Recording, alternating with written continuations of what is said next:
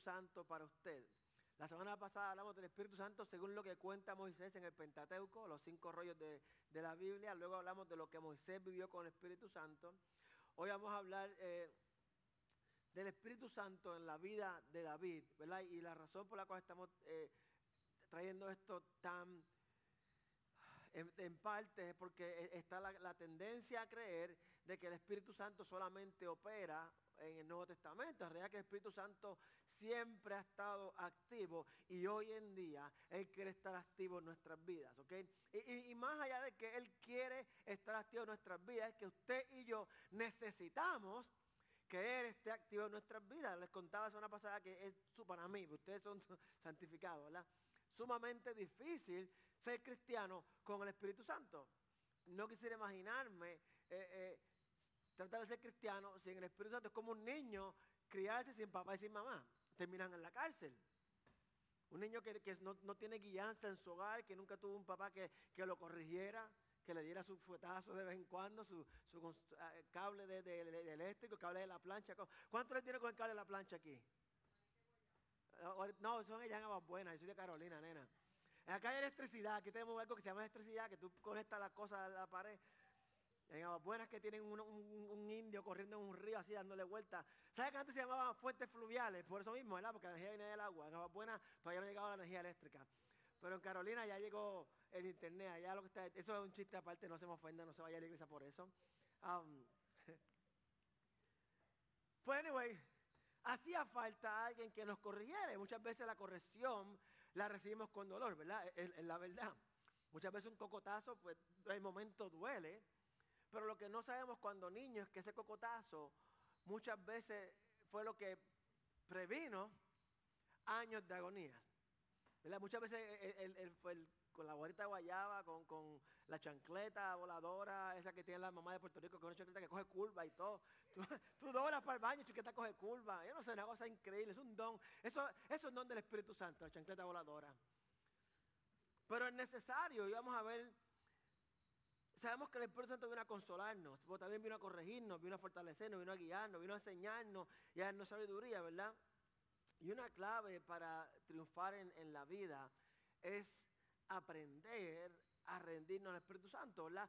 Eh, no, estoy diciendo rendirse, después aprender a rendirse. ¿Por qué digo aprender? Porque realmente rendirse es algo que tú tienes que aprenderlo, tienes que, tienes que someterte a eso. Tú te puedes rendir a algo en un momento, le he dado estas explicaciones aquel que está en problemas va a aceptar cualquier condición con él de resolver su problema. Por ejemplo, gente que te dice, eh, préstame 100 dólares, necesito pagar la renta, 100 dólares, yo te pago 120. En el momento te dicen 120, 150, lo que sea, porque necesitan, se rinden en el momento. Tan pronto reciben el dinero y cubren su necesidad. Miren, chicos, que eso no es justo. Si me despertaste siempre porque tocaste, entonces te cuise en la Biblia. La Biblia dice que no, que no haga eso, es pecado. O hay que aprender a rendirnos. Cuando digo aprender a rendirnos, como usted dice, Señor, haz tu voluntad en mí, luego no te quejes. Señor, haz, tu voluntad en mí. Ok, quiero que dejes tu trabajo y te al, ministerio en, una ciudad que tú nunca en tu vida has escuchado. Tú nunca eh, no sabías que existía. Hay más chinas que personas. No te puedes quejar. Vamos a ver el Espíritu Santo, la vida de David, mencioné, y quiero ver eh, cómo comenzó la historia del Espíritu Santo en David y voy a compararlo con Saúl, ¿ok? David y Saúl, los dos fueron reyes. Samuel los ungió con aceite a los dos, a los dos, ¿verdad? Samuel le puso las manos a los dos. Samuel oró por los dos, Samuel le profetizó a los dos. La diferencia no es el profeta, no es el aceite, no, es el que te puso las manos, es el que recibe la profecía, es el corazón de la persona. Mire gente, que usted puede eh, ungirlo con aceite de almendra, puede ungirlo con aceite de oliva, puede ungirlo con aceite de cocina, puede ungirlo con aceite de carro caliente y no van a cambiar nunca su estilo de vida. Y hay personas que usted no tiene que ungirlos, no tiene que poner hay una diferencia fundamental en la forma en que el Espíritu operó en la vida de David la vida de Saúl. El mismo Espíritu, ¿ok? Pero operó diferente en estas personas. Miren lo que Samuel le dice a Saúl cuando lo unge. Esto en 1 Samuel, capítulo 10, versículo 6. Esto es Samuel diciendo, y el, Espíritu del Señor vendrá sobre ti, está diciendo Saúl, el Espíritu del Señor vendrá sobre ti con poder. Eso suena bien, ¿verdad? El Espíritu del Señor, te voy a ungir, el Espíritu del Señor vendrá sobre ti con poder y tú profetizarás con ellos Dios, yo quiero recibir eso, ¿verdad que sí? ¿O no? Le dije que no sé, que hace falta más, que café estaba guau, es verdad. Les doy esa, café estaba malísimo, lo hicieron los americanos, pero... Come on, please, wake up. Suena bien, ¿verdad? Realmente suena bien cuando dice, ¿sabes qué? Vas a profetizar, porque todos queremos profetizar, todos queremos adivinar el futuro, todos queremos decirle a la gente, saca, saca curita y, Dios te va a dar, Dios te va a hacer, todos queremos movernos en eso. Y dice, profetizarás con ellos y serás una nueva persona. Eso suena bien, ¿verdad? Ahora miren lo que eh, Samuel le dice a David en, en 1 Samuel capítulo 16. Tomó el cuerno Samuel tomó el cuerno de aceite y ungió al joven. Esto es David, ¿ok? Y ungió al joven en presencia de su hermano. Recuerda la historia cuando trajo su papá, trajo los hermanos, trajo a David. Entonces David vino al final y lo ungió. Ok, es lo que está hablando. Entonces el Espíritu del Señor vino con poder sobre David y desde ese día estuvo con él. Ok, para ustedes que le encanta, que le profeticen, que yo quiero, pastor, yo quiero una rema en mi vida, yo creo que Dios me hable. El profeta le dijo, le habló a, a Saúl vas a recibir el Espíritu con poder, vas a profetizar y ser una persona nueva. Aquí el profeta no está diciéndole nada a David, simplemente la Biblia dice que desde ese momento el Espíritu vino con poder sobre David y estuvo con él. Deje de perseguir palabras, hay gente que te ponga las manos y que te diga, sana, sana curita de rana. Mire hermano, se trata del Espíritu Santo, no del hombre imperfecto poniéndote manos a ti. Si te van a poner las manos, pongan las manos. No está mal, no está mal. Pero deje de perseguir a hombres para que oren por ustedes. Pastor, ore por mí, hermano. Usted tiene poder y autoridad para orar por su problema. No está mal que me llame.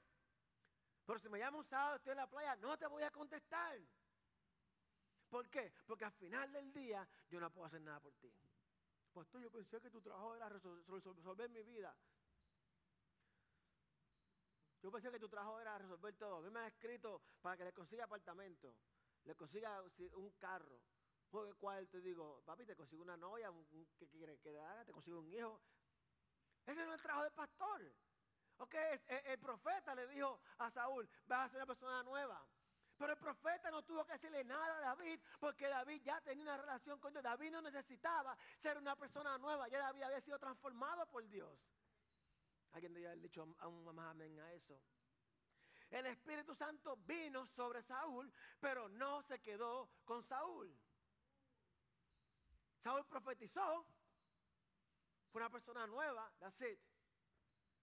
Cuando había el Espíritu entró en él y estuvo con él desde la mañana. Se van se acabó el Espíritu Santo. La, santidad se, que es como que cuando usted pasa por, por esas puertas en el aeropuerto que te chequean, y es como una máquina que entra, llegó santidad, sale, no, no, la santidad se queda en la iglesia. La experiencia de David era continua. David tenía una relación con el Espíritu. Una de las razones de esto fue que David reconoció su necesidad del Espíritu Santo y buscó su presencia. Saúl no lo hizo así. David quería la presencia de Dios en su vida. Saúl quería las riquezas y los, dones y las cosas buenas que trae el Espíritu Santo. ¿Estás tú detrás del Espíritu Santo o de los beneficios del Espíritu Santo? Digo muchas veces que hay gente que no puede ser bendecidos porque tan pronto son bendecidos no vienen el domingo a la iglesia.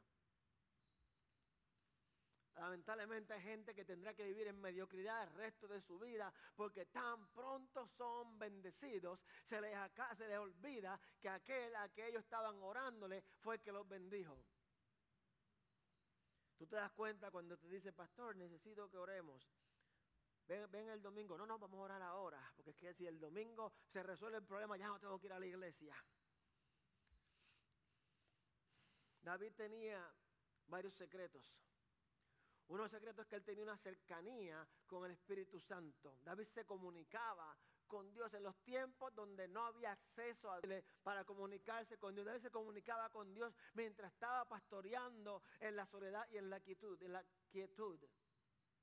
El día de la semana pasada que muchos de nosotros necesitamos callarnos un tiempo, irnos al desierto y escuchar la voz de Dios. Porque cuando oramos, o estamos chismeando del prójimo, pastora por fulano de tal, porque mira, la mujer lo botó de la casa. ok. O nos estamos quejando. Señor, mira este hijo que me diste, cabeciduro.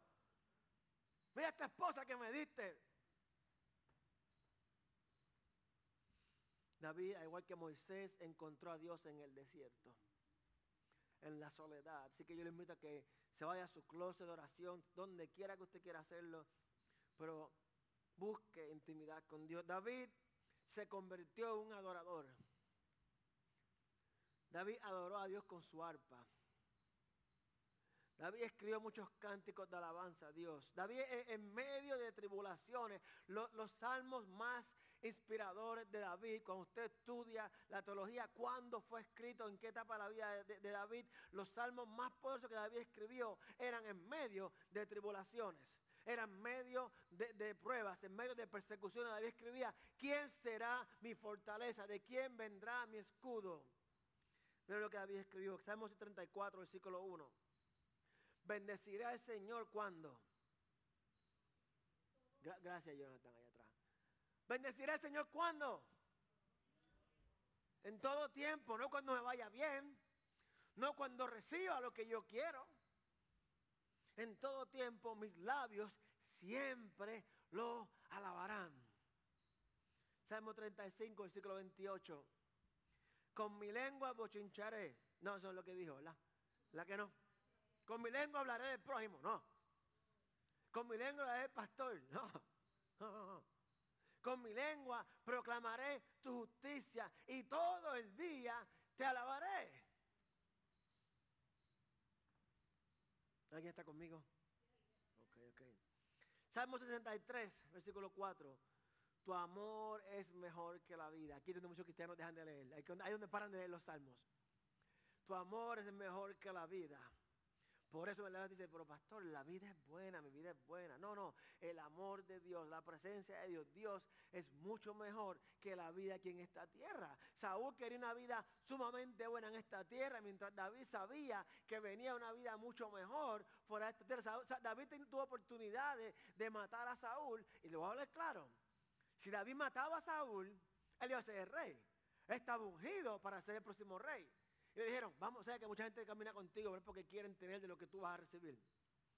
Le decían, me libre Señor de tocar al ungido de Dios. David tenía autoridad para matar a Saúl. Y aún así decía, Dios me libre de hablar mal del pastor. Dios me libre de criticar al, ungido de Dios. Dios me libre, ¿cómo nada? Estoy hablando a alguien hoy. Solo quería alabar a Dios. David quería que Dios fuera alabado por todo Israel. Cuando David subió al trono, no se olvidó del Dios que la adoraba como los políticos, prometo, prometo hasta que te tengo, eh, eh, es la palabra. Y luego que te tengo, olvido lo prometido. David cuando subió al trono, tomó pasos definitivos para llevar el arca de la presencia de Dios hacia la, ciudad capital de Israel, para que el pueblo pudiera experimentar la presencia de Dios. Eh, cuando saben que la Biblia dice que David danzaba y estaba desnudo, eso es lo que hacían, venían trayendo el arca. Y ahí estaba tan contento de que el pueblo de cuál era el rey, y a poder orar a Dios que le estaba danzando. Y mire, danzando en el espíritu no es bíblico. Cuando dice, ah, danzando en el espíritu, eso no es verdad.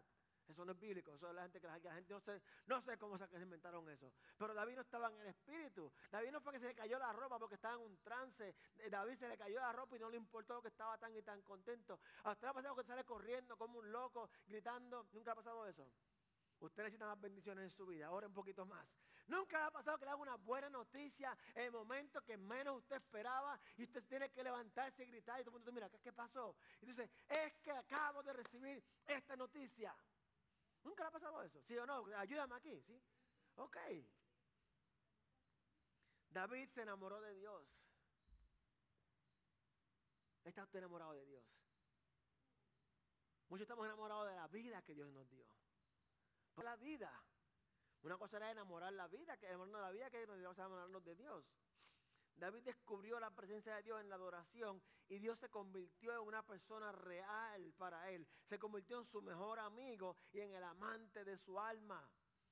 Cuando David estaba solo con las ovejas, ¿con quién tú crees que él hablaba? Y esto es los tiempos de ahora, que, tienen las ovejas en el patio, esto es tiempo de que se iban. Y estaban por allá con las ovejas, virían a la casa a bañarse, a comer, lo que sea, pero vivían con las ovejas. Eran pastores de verdad, no como los de ahora. Cada vez que los domingos una hora y media y en la semana pagan el teléfono. David buscó agradar a Dios con su comportamiento. David memorizó la palabra. David hizo la palabra de Dios parte de su vida. Si le pregunto a ustedes cuál es su, versículo favorito, ¿tendrán uno para decir? Por favor, no me digan, Jehová mi pastor, eso, pastor, nada me faltará. Ok. Tiene uno suyo que le habla a su vida. ¿Hay algún versículo que le habla a su vida que te diga, esto es mío, esto es algo entre Dios y yo y nadie puede quitarme esto? David meditó en la ley de Dios de día, estaban alabanzas, no solamente a Dios, sino también a la palabra de Dios. El Espíritu Santo ayudó a David. Y aquí creo que preste mucha atención, Espíritu Santo ayudó a David. Usted y yo necesitamos ayuda. El pastor no te puede ayudar. Usted y yo necesitamos que el Espíritu Santo nos ayude. Estoy haciendo énfasis en esto porque es más fácil llamar al pastor que someternos a Dios. Y lamentablemente yo te puedo ayudar un poquitito. Es más, no te puedo ayudar, te puedo hacer sentir mejor. Te puedo decir cuán bonito tú eres, cuán hermoso Dios te creó, cuánto propósito tienes en la vida. Pero el Espíritu Santo te puede guiar hacia aquello que yo solamente puedo hablar. Espero que alguien entienda lo que estoy diciendo. El Espíritu Santo protegió a David. Leer esta historia en 1 Samuel, capítulo 19, versículo 19 al 23.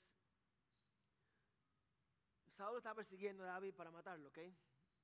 Saúl usó a David, es político, es político. El hombre, después que lo usó, ahora, quería matarlo, ¿ok? Cuando Saúl se enteró de que David estaba en Nayot de Ramá, mandó a sus hombres para que lo apresaran, pero se encontraron con un grupo de profetas dirigidos por Samuel que estaban profetizando. Entonces el Espíritu de Dios vino con poder sobre los hombres de Saúl y también ellos cayeron en trance profético. Al oír la noticia, Saúl envió otro grupo. Pero ellos también cayeron en trance. Luego mandó un tercer grupo y les pasó lo mismo. En persona fue a Ramá y llegó al gran pozo que está en Secú. ¿Dónde están Samuel y David? Preguntó. En Nayot de Ramá, alguien le respondió. Samuel se dirigió entonces hacia allá. Bueno, queda bien bravo, bien guapo. ¿Sabes cómo dicen? Si, si, quieres hacer algo bien, hazlo tú, ok. Saúl se dirigió entonces hacia allá, pero el Espíritu de Dios vino con poder sobre él y Saúl estuvo en trance profético por todo el camino hasta llegar a Nayot de Ramá. Mira hermano, cuando el enemigo te esté persiguiendo, tú mantente quieto y vela como Dios obra. La gente que Saúl mandó a matarlo una vez, dos veces, tres veces, no podían llegar a David porque caían en un trance. Ahora bien, gente malvada y perversa el Espíritu de Dios cayó sobre ellos, no porque ellos se merecían, no para salvar, sino para salvar a David. El mismo Saúl, en contra de voluntad de Dios, quería matar a David y el Espíritu de Dios cayó sobre él. ¿Usted nunca le ha pasado que usted hace algo malo? No levanta las manos. Hace algo malo. Y piensa, me mangaron, me, vieron, me vio, me vio, estoy en problema. Y tú esperas que antes la persona pasa y ni siquiera te vio. Dije que no levantar las manos. Eso es lo que pasó con David. El Espíritu Santo lo protegió. El Espíritu Santo solamente lo protege a David. Dios no solamente te va a proteger, porque muchas veces pensamos, después que no me pase nada mal, estoy feliz. Dios no solamente protegió a David, sino que Dios le, reclutó personas capaces para que pelearan por David. Cuando dice, cuando dice la Biblia, siéntate y espera lo que el Señor va a hacer, realmente lo dice en primera crónica, crónica, versículo 12, dice así lo siguiente. Y el, el Espíritu vino sobre Amasai, jefe de los 30, y este exclamó, somos tuyos, David. Estamos contigo, hijos de Isaí. Tres veces deseamos la paz a ti y a quien te brinde su ayuda. Y quien te ayuda es tu Dios. David los recibió y los puso entre los jefes de la tropa. Como cuando tú estás buscando a alguien que te ayude y tú buscas y buscas y de momento llega una persona que tú dices, I've been praying for you and here you are. El Espíritu Santo le dio planos a David. Dios te envía a hacer algo, Él te va a decir cómo hacerlo si tú estás escuchando. Primera Crónica, versículo, capítulo 28, versículo 12. También, ¿cuántos no se cansan del también de Dios? Nadie se cansa cuando dice también lo que había planeado para los atos del templo del Señor, para los cuartos de alrededor, para los tesoros del El Espíritu Santo ayudó a David, protegió a David, armó a David. el guía de David es el Espíritu Santo que te guía en tu vida hoy. David era dirigido por el Espíritu de Dios. Mira lo que escribió en el Salmo 143. Este es el mío, que me habla a mí. espero que después de lo haga el suyo también. Enséñame a hacer tu voluntad porque tú eres mi Dios. Voy a hacer una pausa ahí. ¿Cuántos saben que Jesús es tu Salvador? ¿Cuántos saben que es tu, tu Rey y Señor? Este es el problema. Todos queremos que sea el Salvador. Pero muy poquitos queremos que sea nuestro Rey, nuestro Señor. ¿Por qué? Porque el Rey Señor te manda. Es dueño de tu vida. Te controla. Te dice qué hacer y qué no hacer. Todos queremos que el Señor nos salve, pero no queremos que sea nuestro Rey. Yo quiero que sea mi suplidor, pero no mi amo. Sabes que esto no lo puedes escoger uno y el otro no. Enséñame a hacer tu voluntad porque tú eres mi Dios. Que tu buen espíritu me guíe por un terreno sin obstáculos. Una oración diaria.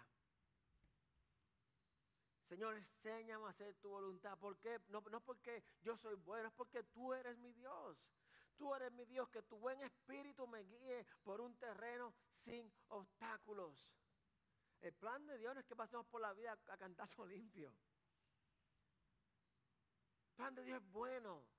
Su voluntad es buena, agradable y perfecta. Busquemos su voluntad. Cuando David estaba huyendo de Saúl, miren, estos son unos tiempos donde no había eh, Twitter, no había eh, Instagram, no, no, había Telegram, no había, ¿cuál es el nuevo? Frank. Eh, no, no, había nada de esto donde la gente podía comunicarse y planificar ataques. No existía nada de esto. Un tiempo donde tú tienes que enviar un mensajero a caminar a millas, si es que no lo mataban, para dar un mensaje. Y luego miraba para decirte, te van a atacar. El Espíritu Santo en ese tiempo dirigía a David cuando Saúl lo perseguía. Primera Samuel 22.5. El profeta Gad le dijo a David, no te quedes en el refugio, es mejor que regrese a la tierra de Judá. Entonces David se fue de allí y se metió en el bosque de Yaret. Capítulo 23. Los filisteos atacaron la ciudad de Keilah y saquearon los graneros. Cuando David se enteró de lo sucedido, consultó al Señor. Debo ir a luchar contra los filisteos. Ya David mató a Goliat. Ya David había matado a Goliat. Ya David sabía que con una piedra él había matado al jefe de ellos, el más grande, el gigante. Y pregunta, ¿debo ir a luchar contra los filisteos? Ve, respondió el Señor, lucha contra los filisteos y libera a Durante el reinado de David, David consultaba a Dios. O sea, que David no consultaba a Dios mientras estaba eh, pastoreando, con, que tenía más caras que ovejas. Eh, él consultaba a Dios mientras pastoreaba. Él consultaba a Dios mientras oía. Pero cuando llegó al trono, también consultaba a Dios. Sí, sí, muchas veces consultamos a Dios en el problema. Muchas veces leemos la Biblia en el problema. Muchas veces venimos a la iglesia en el problema. Y mientras estamos en el hoyo, gloria a Dios en las alturas. Bendito sea el nombre del Señor que me guía, aleluya. Tan pronto Dios nos pone en el reinado, se acabó la adoración porque ahora se trata de mí. Ahora yo sé que merezco un reinado, consultaba a Dios, según Samuel capítulo versículo 1. David consultó al Señor. Debo ir a alguna de las ciudades de Judá. Algo tan sencillo. Debo ir a alguna de las ciudades de Judá. Si debes ir, le respondió el Señor. ¿Y a qué ciudad? Segunda Samuel, versículo 5. Nuevamente David consultó al Señor. Debo atacar a los filisteos, los entregarás en mi poder. Ataca o respondió el Señor, escucha esto, te aseguro que te los entregaré. Bueno, más adelante leemos el, versículo 22. Pero los filisteos volvieron a avanzar contra David. Ayer le dijo, te los daré. ¿Verdad que sí? Pero los filisteos volvieron a avanzar con David y desplegaron sus, sus fuerzas en el valle de Refayín. Así que David volvió a consultar al Señor. No los ataques todavía, le respondió el Señor. Ok. El Señor le dice, atácalos. David fue para allá. David dijo, esto no se ve muy bien. Señor, debo atacarlos. Tú, usted y yo decíamos, vamos a meter mano, ya nos dijeron que lo hiciéramos. Es que se ve mal, mete mano. David pregunta, Señor, debo atacarlos. No los ataques todavía, respondió el Señor. Rodéalos hasta llegar a los árboles de bálsamo y entonces atácalos por la retaguardia. Si David hubiese pensado que porque él era David y había matado a Goliat, estaba un plan. Cuando Dios te dice, sí ve, no cierre el libro. Porque si ve es el comienzo de tu caminar, pero en el caminar hay más instrucciones. En tu caminar hay más instrucciones. Nosotros tenemos mucha prisa y compramos un televisor, un teléfono y haremos la portada de las instrucciones. Y lo que queremos saber es cómo se prende y cómo se apaga, cómo llamo y cómo engancho la llamada. Cerramos el libro y tenemos un producto magnífico, pero lo usamos tan miserablemente. Mucha gente tiene televisores 3D, Smart TV, y lo que saben hacer es prenderlo y apagarlo y verla como ahí. No saben que el televisor es 3D. No saben que, que, tú le puedes hablar al, control, a menos que sea yo que tengo acento. I want to watch Wonder Woman. Wonder Woman. Eh, tiene un producto, pagaron el precio por un producto asombroso. Pero viven quejándose de la porquería del televisor porque ellos no leyeron las instrucciones, no entendieron cómo funcionaba el producto, no sabían cuánto habilidad, cuánta estrategia, cuánto bienestar lo que hacemos con Dios y la Biblia. Me yo quiero entrar al cielo. Y leemos, oh, aceptará Jesús, Jesús mi Salvador. Ya está, ya está. Hay más. Hay más que simplemente entrar al cielo. Hay gente que cuando entren por vivir así, eso acá bien, que me arrepienta. Yo no quiero que me digan, acá y entrate que me arrepienta. Yo quiero que me reciban con mi Audi. Ustedes cojan las coronas y las tiren a Cristo. A mí que me den una corona pequeña, aunque sea de Burger King, no importa. Pero si me dan mi no la he hecho, la gloria del Señor. Yo quiero entrar al cielo en gloria. Ustedes somos llamados a caminar con el Espíritu Santo, a vivir con el Espíritu Santo, a triunfar con el Espíritu Santo. El pueblo de Dios no está llamado para vivir en miseria, ni para tener una vida mediocre. El pueblo de Dios es el hijo del dueño de oro y la plata. Entonces, ¿por qué vivimos en mediocridad? Y quiero explicarle que no me refiero a tener mucho dinero en el banco. La mediocridad no tiene nada que ver con sus finanzas, sino con su mentalidad de medio creyente. Que usted simplemente cree que con entrar al cielo es suficiente. Entonces llama a Jesús mentiroso. Porque Jesús vino para darnos vida eterna y vida en abundancia. Entonces nos quejamos porque el vecino no quiere venir a la iglesia. Yo le invito, le invito, le invito. Oye, que cada vez que tú la boca, lo que sale de tu boca es quejadez. Lo que sale es pena de tu boca, lo que sale es llanto. Con razón no quieren ser cristianos. Son más felices que tú. Tienen más gozo que tú y que yo. No tienen el Espíritu de Dios, pero tienen más alegría que tú y que yo. Entonces cantamos en la iglesia, roca mía. Quiera, let's go, quiera, vámonos. Me estoy metiendo un problema aquí. Tener la guía del Espíritu Santo puede ser comparado con mapas de papel. ¿Cuántos ustedes, los, millennials y los Gen Z, no saben lo que el trabajo que había antes para tu ir de punto A a punto B con un mapa de papel? ¿Tú sabes lo que es eso? Mapa de papel. Ok, ok, ok. Sí, yo te explico. Un papel, primero, es así de grande. Y tú estás en serio, tú estás en el carro manejando mi hermano, el papel es así de grande. Y tú tienes que pararte y buscar dónde rayos yo estoy. Eso es lo primero. ¿Dónde rayos estoy en este gigantesco mapa? y esto es San Juan nada más. Y así de grande el mapa. Y tienes que buscar y buscar. Ah, ok, ok, ya sé dónde estoy. Suerte si consigo una calle con letrero en Puerto Rico primero. Si consigo una calle que tenga letrero, tiene algo, bueno a su favor. Así tiene que seguir guiando hasta que consiga, ah, la escuela tal. Busca ahora la escuela tal. Luego que encuentra donde usted está, de media hora de que peleó con la mujer. Ahora hay que buscar para dónde es que usted va. Y si no sabe para dónde va, ¿cómo lo va a encontrar en el mapa? Bueno, yo sé que es norte, porque vamos para el norte. Y encuentra dónde iba. Y si no fue inteligente, no marcó dónde estaba. Me pasó. Y dice, ay, ¿dónde es que estábamos? Ok, entonces te marca dónde estaba. Y ahora usted tiene su mapa. Y ahora el mapa que es así de grande, tiene hasta los ríos. ¿Quién le importa si tiene río? Usted no va a caminar en el río. Tiene las quebradas. ¿Qué importa? Usted tiene 20 mil rayitas. Ahora usted empieza, por eso es que los nenes tienen este jueguito de que tú sigues con un bolígrafo hasta llegar al final. Eso es para que aprendas a hacer con los mapas, porque era así. Entonces te coges el mapa y comienzas a tirar una línea. Oh, aquí no es. Dale para atrás. Sube y, dobla aquí, dobla allá. Ok, ok, ok, ok. Y usted llega y tiene su destino y usted arranca. Y tener el mapa de papel luego de que usted pasa por todo este trabajo. Es bueno. Hasta que oscurece. Cuando oscurece tiene otro problema. Ah, no puede ver el dichoso mapa. Y no sé cuántos de ustedes les pasa, pero yo no puedo guiar con la luz de frente en mi frente. Oscura esa luz ahí en mi cara. No, no, no puedo. Es como tengo que bajar el rayo para, ver dónde voy. No puedo concentrarme. No, ah, yo hago chistes, pero es verdad. Yo no sé por qué hacemos eso. Pero bajamos el rayo para poder ver el camino.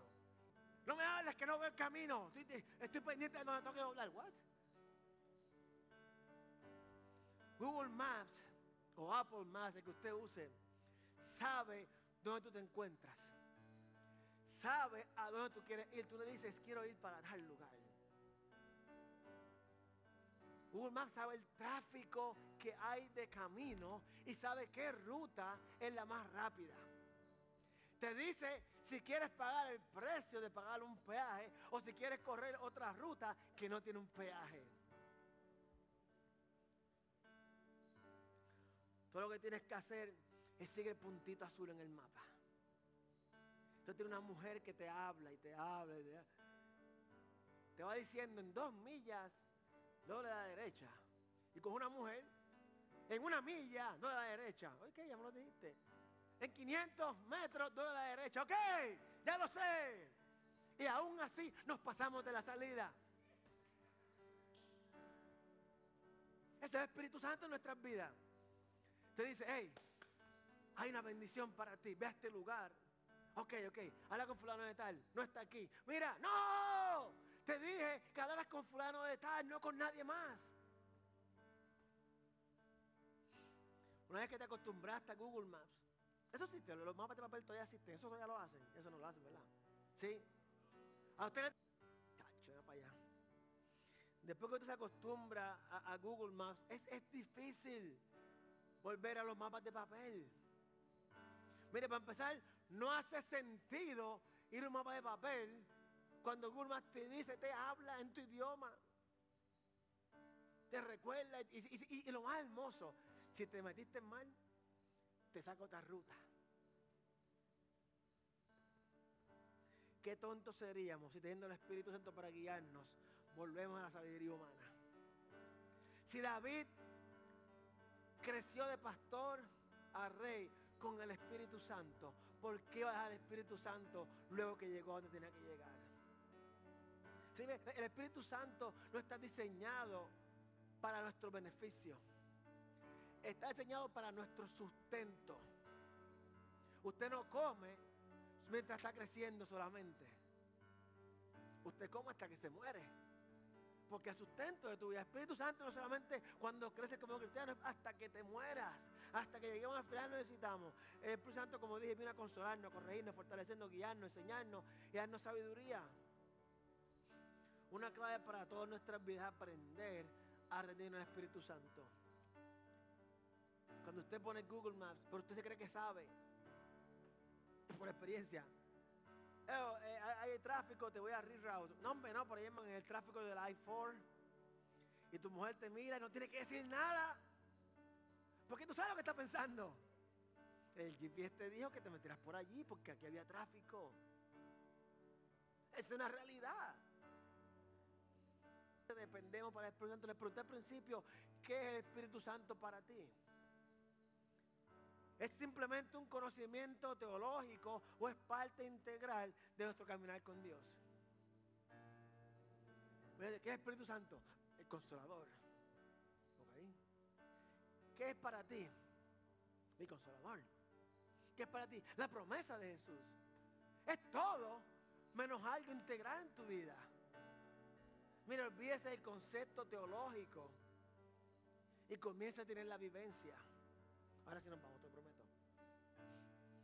Yo le invito a que mientras seguimos esta serie comprometámonos a acercarnos a Dios. Pero de verdad, ok, no, no es que vengamos a la iglesia, ok. Venga los miércoles para que es, es, Pero no, me refiero a ese crecimiento de, cumplir con más eh, eh, eh, tareas religiosas. No me refiero a ese crecimiento, me refiero al crecimiento de verdad. En el cual usted comienza a leer la Biblia. De verdad. En el cual usted comienza con una oración sencilla. A mí me encanta la oración de mañana para comer. Father God, bless the food, bless my friends, bless the family and the whole world. Le se la enseñó. Me encanta que ahora ella, ¿por qué? Porque es más corto. Pero ¿sabes qué? Somos llamados a dar gracias por la comida. Cuando usted ora por la comida, no tiene que ser una oración, oh, raca, taca. No, no, mi hermano, acostumbrado a orar. Y piensa que para orar, usted tiene que ser sumamente espiritual. Gente que va a orar, quítate la gorra, quítate la gorra, que vamos a orar. Oh, ok. Hace que no llega al cielo la oración si tengo la gorra puesta. choca, choca con la visera. Come on, people. Es, tiempo de tener una relación más cercana con Dios. La gente peleando y protestando porque ah, no pueden orar en las iglesias, pero ni siquiera oran en la casa. En la escuela, perdón. Ah, esta gente no se puede orar en las escuelas. Vamos a pelear, vamos a marchar por los derechos. Mi hermano, nadie te puede decir que no ores en tu casa y no oras en tu casa con tu familia.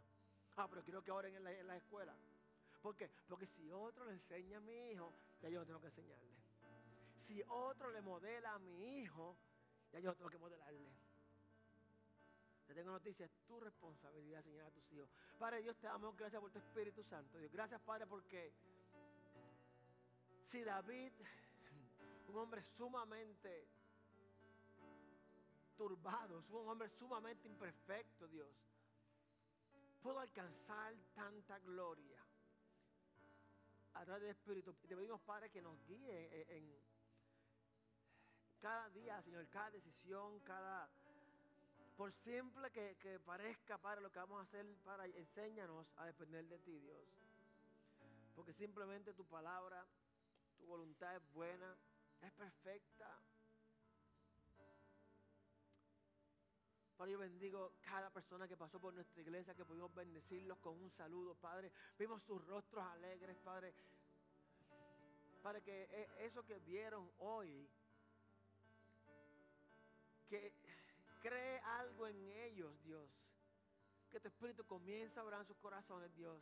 Y allá en sus hogares puedan compartir. Que hay un grupo de gente diferente que les daba alegría, los animaba sin conocerlos. Y que reconozcan, Padre, que ese grupo de gente simplemente puede hacer eso porque tú habitas en nosotros, Dios. Yo te pido, Padre, que ellos busquen un lugar donde puedan aprender sobre ti, donde puedan crecer en ti, Padre, y que sean salvos, porque la voluntad de tu Hijo es que todo aquel que crea sea salvo, Dios. Bendigo cada persona en su hogar, en Facebook, en YouTube, en, los podcasts. Te mire con agrado y te extienda su amor. El Señor te muestre su favor, te guíe con su espíritu y te conceda la paz. Dios les bendiga.